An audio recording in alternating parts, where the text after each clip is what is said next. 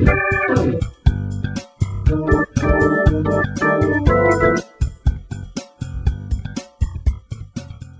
アーズファクトリーポッドレディオ TP です。えっと、昨日ぐらいまでお盆休みだったっていう人も多いと思いますが、みんな良い夏休みに過ごせましたか？えっと、今日からまた日常に戻ったっていう人もまた逆に多いと思うんですけれども、えー夏休みの疲れが出ていたりする人もいるかもしれませんが、えーこの番組を聞いて少しリラックスしてもらえたらと思います。さて、えー7月7日からスタートしたこの番組も今回でちょうど10回目となりました。えいつも聞いてくれているみんな、それからいろいろなリアクションをくれるみんなに感謝します。どうもありがとう。えーそこで、えー今回は記念すべき10回目の放送ということで、えーというかまあ偶然なんですが、えーいつもの内容ではなくてスペシャル番組をお送りします。えーっと、その内容っていうのは、うん、多分数あるポッドキャストの中でも珍しいというか、もしかしたら、えー日本初のポッドキャスター対談っていうものです。えそのお相手っていうのが、え以前にもこの番組の中で紹介させてもらったことがある、えー日本のポッドファーザー、えーポッドキャスター草分け的番組の、えーマイカップオブティーという番組をやっているポトフさんです。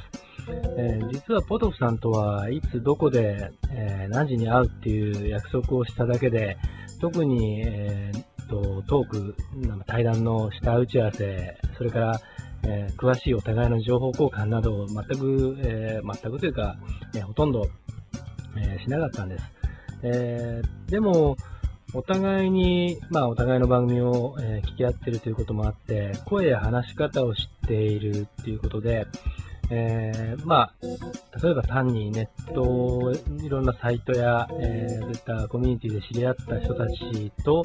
えーオフで会うというものとはまた少し、えー趣が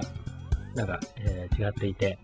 えなんだか初めて会うという感じではなくて、えー会っていきなり会話が始まって、気がつけば2時間近くも話し込んでしまった。えーまあ話し込んだといっても取り留めのない話になって、えーしまったところもありますけれども、でもとても楽しい時間を過ごすことができました。えということでですね、その対談の場所っていうのは、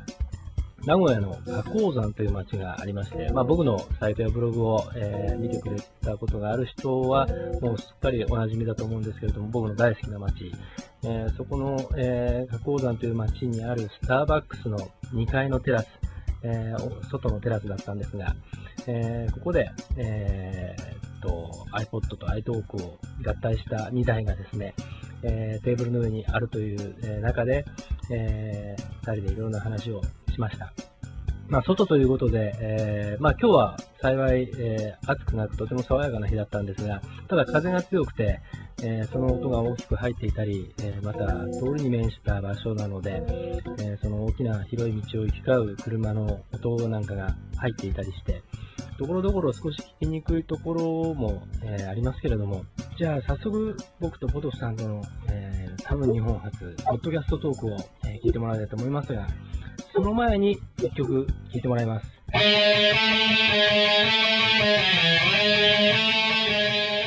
ポッドセーフミュージックネットワークから、えーオハイオの3ピースユニット、えーなんとなく懐かしい匂いのするバンドです。えー、ツインカム。曲はバースティージャケット。Yeah.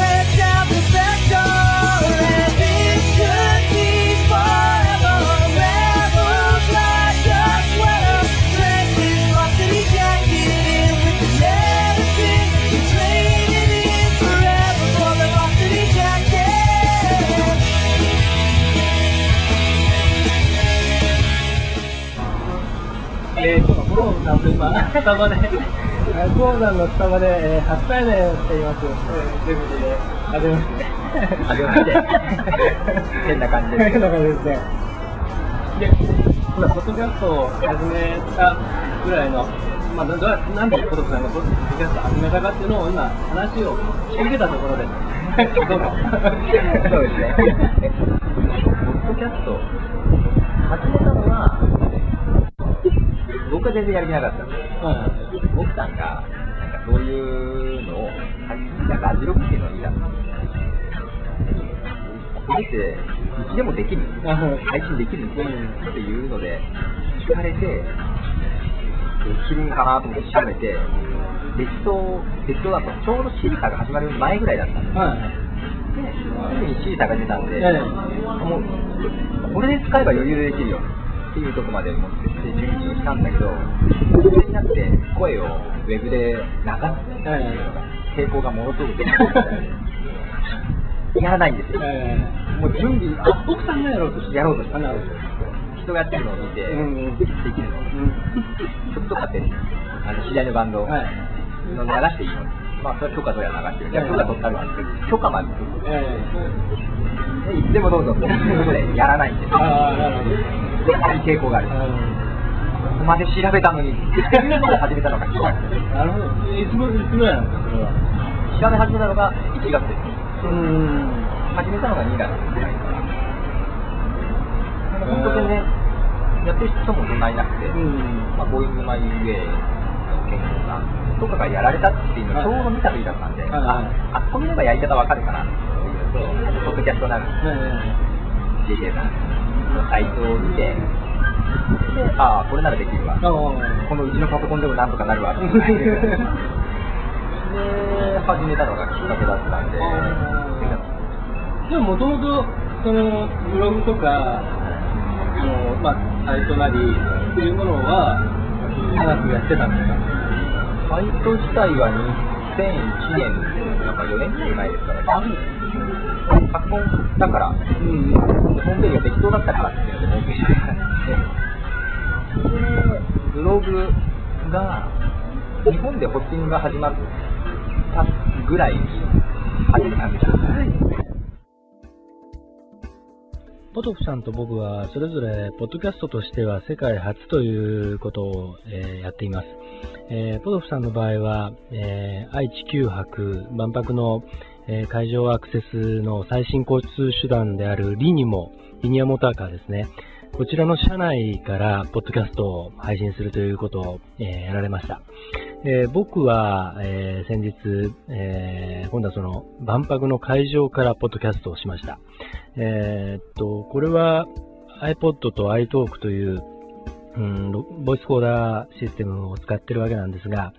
例えば、プロフさんも、えー言ってましたけれども、えー携帯電話のボイスメモなんかを使ったりしても、えーできるし、えー単に IC レコーダーなんかを持ってる人や、それから録音ができるウォークマン、えー MD ウォークマンみたいなものを持ってる、えー人にも、えーこれは簡単にできることだと思います。えー僕たちは、えーこういった、えーお出かけマイク的に、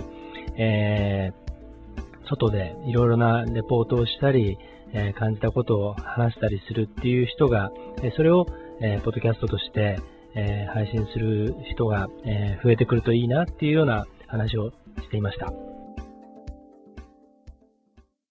の間のエキスポのやつ、はいはい。面白かったです。あ れ、世界初じゃないですか、エキスポのなんか、ポッドキャスポッドキャストはね、多分、なね、ちょっとこう、サーチしてみたんですけど、見当たらなかったんで、ま あ、これは、でも、リミモの、ト。多分あれは世界初。ですよね。僕、あれを、あれを最初に聞いたのかな、あ、そうですか。あの、確か、あの、ハイコースがパレットを6月の末にして、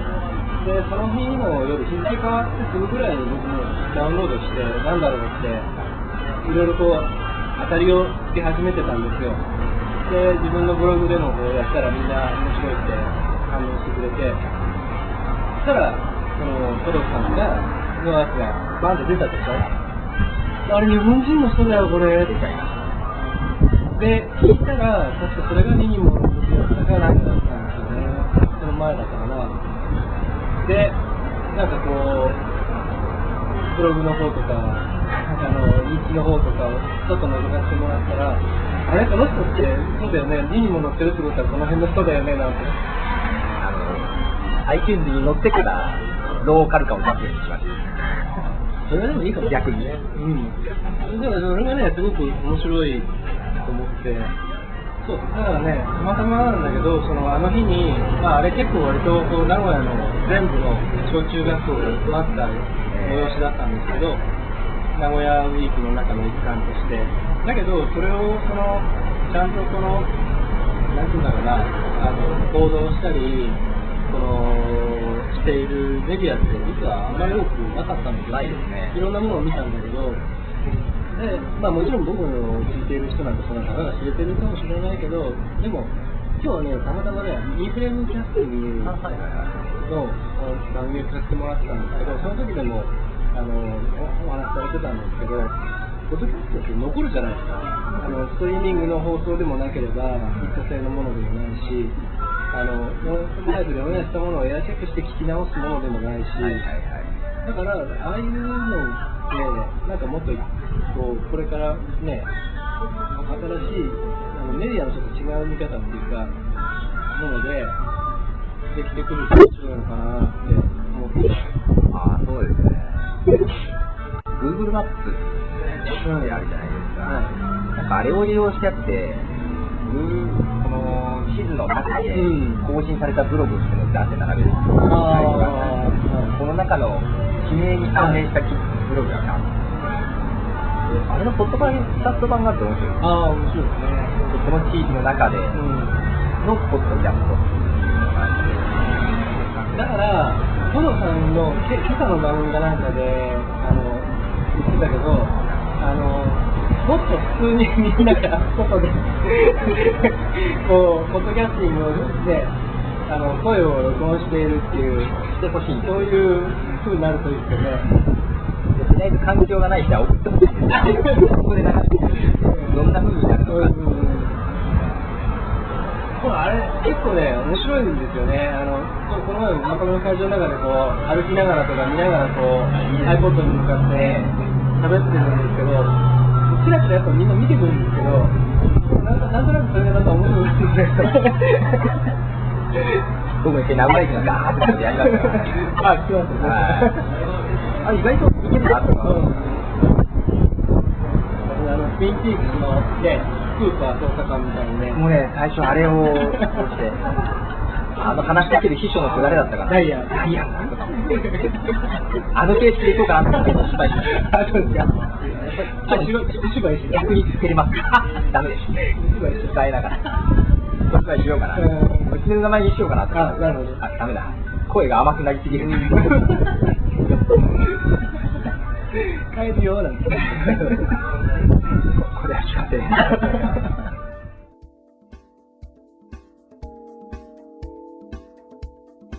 やはりこのポッドキャストが今、えー話題になって、えー一つのムーブメントになりつつあるという、この背景にはやはり、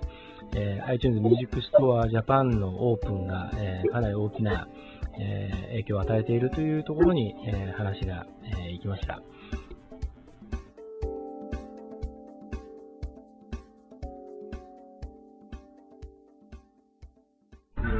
今朝のはい。ブログを見まして、はい。あの音原さんね、はい買いました。ありましたありました。ありがとうございます。あの、日本版の iTunes Music Store で初めて買いました。あ、もうですか。そう、あの、何日か前に、あの、っていうか、オフィシャルサイトの方にもあのニュースに載ったんだけど、日経の新聞にインタビューというか、その特集が組まれたんですね。そのレーベルを離れて、はいはいはいはい。iTunes に向かうアーティストたちっていう特集みたいな、そこにまあ彼のあのコメントが載って、でそのあの何を伝えていくかは人の自由、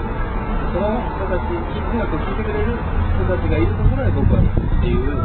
そのコメントが、まあ、取り上げられていて、でそれがなんか英語弁で、結構あの海外のあのところにも配信されたらしいんですけど、まあ、それは当然 iTunes Music Store Japan のオープンと、その日本の、そのこの業界におけるいろんな縛りに対して、ね、アップルが黒爪のごとく、はいいろんな規約破壊も含めてやっていくっていうこととの連動っていうかニュース性だと思うんですけど、その中で、あの僕はあのずっと佐野さんがもう昔からデビューの時から大好きだったので、でずっとこうフォローしてきたんですけど、実際今やってるエアファクトリーっていうネーミングも、佐野さんの M ファクトリーのパクリだし、それから、あのポッドキャスト、レディオのあのスタイルにしても、あの佐野さんのサウンドストリートをもうセリフを一字一句覚えちゃうぐらいまで毎週こう聞いていたものが自分の体の中に入っちゃってるんでだから今更変えようにも変えられないんですよね。どうしても口調もにできちゃうっていうかなるほどですねそうなんですよ。だからもうモデルがあるんですね。モデルがあるんですよ。だからモノマネだって思ってもいいやと思っていてでジングルの入れ方とか曲のかぶせ方とかそれから曲の紹介の仕方フェードアウトの仕方とかっていうのもやっぱりそこにすごく影響を受けてそれを否定するものでもないと思っていて、それがそれは全然、うん、いいんじゃない？今回のそのアイテムミュージックのファンのあの文楽曲を提供する、まあ、その伏線があったんですよね、ソニーと決別するというよね。その辺もあったんで、すごく、そのまあ、ある意味ではすごく面白いというか、ものすごくこう注目したい動きでもあると同時に、あの楽曲自体が、その4年、えーっと、ね、2年同時多発展あれの時に、あれもその配信された日に無料で配信されたんですけど、それも、まあ、あの、何でもそういうことがなかったんですね。とても、なんて言うんだろうな、あの、ただ、ただ、新しいものに、新しいムーブメントに乗っかるっていうんじゃないところに、こう、一つこう、こだわりを感じるというか、だからそうやってあの反応してくださる方がいるということだけでもとても嬉しいし、あのメジャーなアーティストがそう反応してくれたのが嬉しかった。です。うん。で、野さんなんか、最春49の、じゃあ、ミュージックスターで発表してた、もう完全になんか見えた姿を見たっていうポッドキャストあそうなんですか聞いてきました。へーなんかやるのかなと思ったら、意外に早くというか、いいタイミングで、こういう動きをしてくれたので、ちょっと嬉しかったのもあって、え特大でした。朝の時間のメールに。気軽さがまたいいんですよ。そうなんですそうなんですよ僕思うんですよ。ブログもそうなんですけど、うんブログを見る人って、ブログやってる人なんうですよ。んって考えると、ポッドキャスト聞く人、ポッドキャストやってくれる方に誘った方が早いかなっていう。やってみて、まあ、自分は辞めちゃったけど、そのまま聞いてる。それもあるんですねその辺が期待してるんですよね。なんかねあのそのある番組を聞いてたら今一番多いのは一番その聞いてる聞いてる層っていうかはやっぱり30代の男性が一番多いんですってはいはいはい。でそれはすごく理解できるんですよね。あの一番そのその設定にしろ何にしろちょっとはい。ね会社でもあの自宅でもパソコンでできるから。でインターネットその1995年のを境にそのインターネットがバーってなった時でも同じだったと思うんですよ。でそれが約10年経った今ほとんど主婦とかね、あのそれこそ今、小学生でもブログ持ってる時代じゃないですか。はいはいはいはい。で、主婦の人たちとかが、もうすごいネットワークを作って、あの本当にちょっとしたことが一瞬にして全国に広がるぐらいのものがあるわけで、でこのポッドキャストにしてもそれと同じようなもので、だから本当に今始まったばっかりだから、そうは思います。だから、僕は反面今度、こっち側っていうか、あの誰でも聞けるもんなんだよっていうことを、あのなかなかね、言っても理解してもらえなかったりするんですよ。はいはいはい難しいんじゃないのとか、はいはいはい。あのだって分かりやすく説明してるつもりでも、やっぱりね、そういうのって分からない人にとっては難しいものだから、だから、でも何でもいいから聞いてみてよと。いまだに、iTunes ってバックの時って言われんですよ、そうなんですよ。いや僕、ブログも早かった。2003年4月ですうん。ね。あの、日本でホッチングが始まったのが。で、やっぱりブログも最初は、ブログって言葉を日常で口に出すのが恥ずかしいぐらいなんですけど、でそういうのはやっぱり本当に少数で、なんかこんなんですけど、まあ、要は最初からずっと見てきた日本に来てから、はいまあ、もともと、もっと早い人はね、海外のツールで飛んだりしてたんですけど、日本語化ってところでちょっと挫折してたんですよ、えずっと見てたんですけど、で、今回、ポッドキャストも結構早かったんですけど、フィードのね、広がり方がね、全然ポッドキャストの方が早いんですよ。メディアへの登場といい、うん。で、また iTunes っていうものの後押しがかなり大きいです。で、糸井重里さん、ほぼ日のですね、あの人が、ほぼ日をやって、まあ実験的にやったところがあってね、ただ、インターネットでいくらアクセスしてやっても、インターネットを使ってない人にどれだけ届くかっていうのを考えてきたいとおっしゃってた時があったんですけど、ポッドキャストはその可能性はありますよね。今度車で会うん。iPod が搭載、うん。まあ、弾けるように、標準搭載になってくるということを考えると、そういう触ったことないとか、たまたま乗った車で、ポッドキャストを聞くっていうのは、ブログをたまたま見るってことは、なかなかないと思うんですけども、あと、ね、お店なんかで、ね、iTunes から、店内に流してくれたりなんかしたら面白いのになとそうですよね。だから、あれ、アップルストアとかで、あの、自分、iPod 借りて持っていくと、ちょっとサブスクライブをしてくれるっていう、はいはいはいはい。もしくは、その、なんかその、ああの、流通モデルじゃないけど、うん。あの、買った時から、もうそのアーティストなり、何なりがサブスクライブされていて、勝手にどんどん更新されていくみたいな、まあ、そういうのが出てくる可能性もあるし、もっともっとそういう、なんていうんだろうな、あの、入り入り口はもう完全にかなり広い入り口ができてるんで、知らずに聞いちゃう要素は、ブログより全然多いかな。本当に例えば、すごく、すごく変な例えだけど、小説が読むのはすごく苦手だけど、小説を原作にした映画だったら誰でも見れるってなるじゃないですか。はいはいはい。だから、ポッドキャストって、まあ、きっとそういう感じで、そのブログとの違いっていうのは、なっていくといいんだろうな。だから、工藤さんがその、あの、ラジオの DJ スタイルとか、ラジオの番組スタイルじゃなくて、そのオーディオブログ的な、ものに近いのかなっていうことを、まあ、ちょっと前に話したと思うんだけど、そういう、ポッドキャストが、本当は、あの、多分、たくさん増えていく可能性ってあるじゃないですか。逆に僕がやってるみたいな、ラジオ番組スタイルっていうと、あれこそ自分にはできないって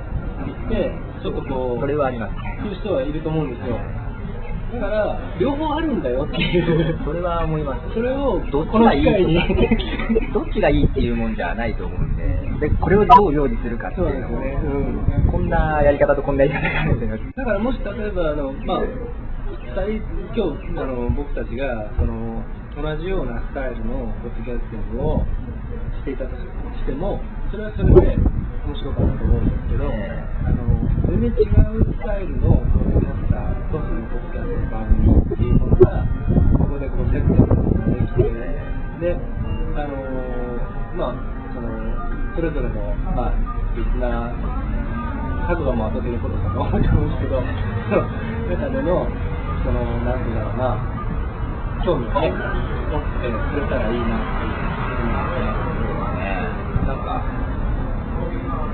ね、聞くスタイルも自由ですけど、うんパッコの前で聞いてもいいし、外で聞いてもいいし、発配信する側のスタイルも結構自由度が高いんで、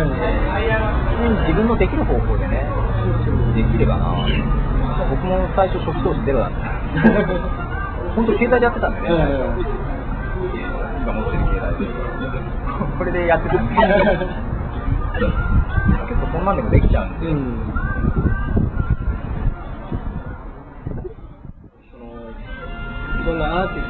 人たちのを世に出す、その、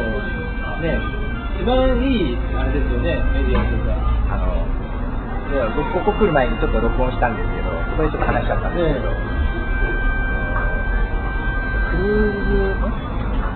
ポクルーズボックス？の女ポッドキャストっていう曲があったじゃないですか、僕一回流したんですけど、あれが今度 iTunes Music Store で販売になるんですよ。えー、そうなんですか？US 版だと思うんですけど、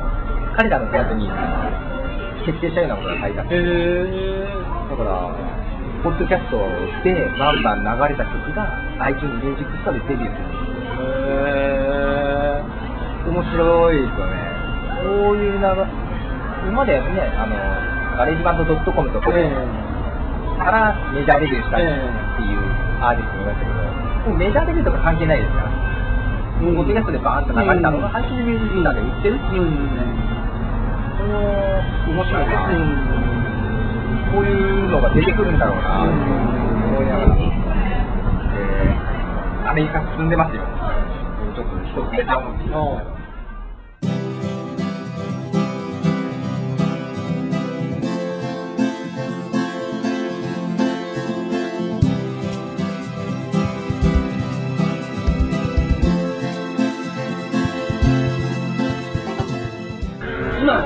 そのやってみたいことって何ですかやってみたいとポッドキャストを使ってやってみたいこと。あのー、やっぱりね、アーティストのプロモーションがやってみたいですね。今回、バーンとシェノトランスを、まあ、クリエイティブコモンズっていうので、まあ、広める手助けはできるかなと思うんですけど、はい、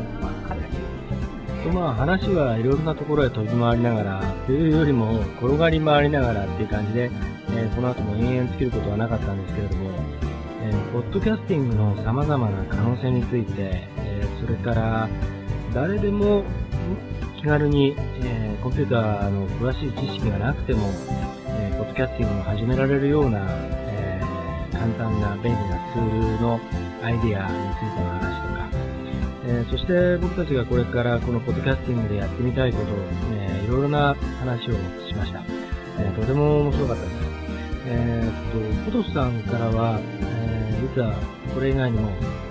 面白いエピソードを聞かせてもらったんですけれども、多分、えーこの話はポトスさん自身の、えーマイカップオブティーの方で、えーエピソードを語られると思いますので、そちらをぜひ聞いてみてください。えーっと、あと、僕らはやっぱり音楽がとても好きなので、音楽を中心にこれからいろいろなジャンルのアーティストの人たちと、えーと、コンタクトを取ったり、ネットワークを作りながら、えーそういった人たちの、えー作品や活動についてのプロモートや、それからコラボレーションなんかをしていきたいというふうに思っています。えーっと、その話もたくさん録音したんですけれども、えー全部収録したら、それこそ2時間超えになってしまいますので、えーまたの機会に、えー、見たいと思います。えーということで、えー、エアーズファクトリー、ポッドレディオ、うん、配信10回目ということで、えーそれを記念した特別番組いかがでしたでしょうか。えーと、多分次回はもう少し、えーリラックスして、僕も僕自身肩の力を抜いた形で、えーレギュラーのフォーマットで、また、えー素敵な音楽なんかを、えー流していきたいと思いますので、またぜひ、え聞いてください。えということで、えーと、最後に、うん、ポトフさんとの雑談をちょっと、え軽く流しながら、え今日はここまでにしたいと思います。えー、ヤスカスリポットレディオ TP でした。じゃあまた。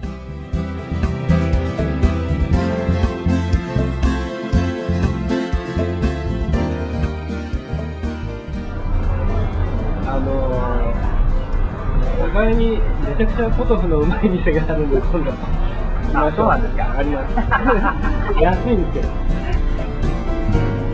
これねうまいんですよ。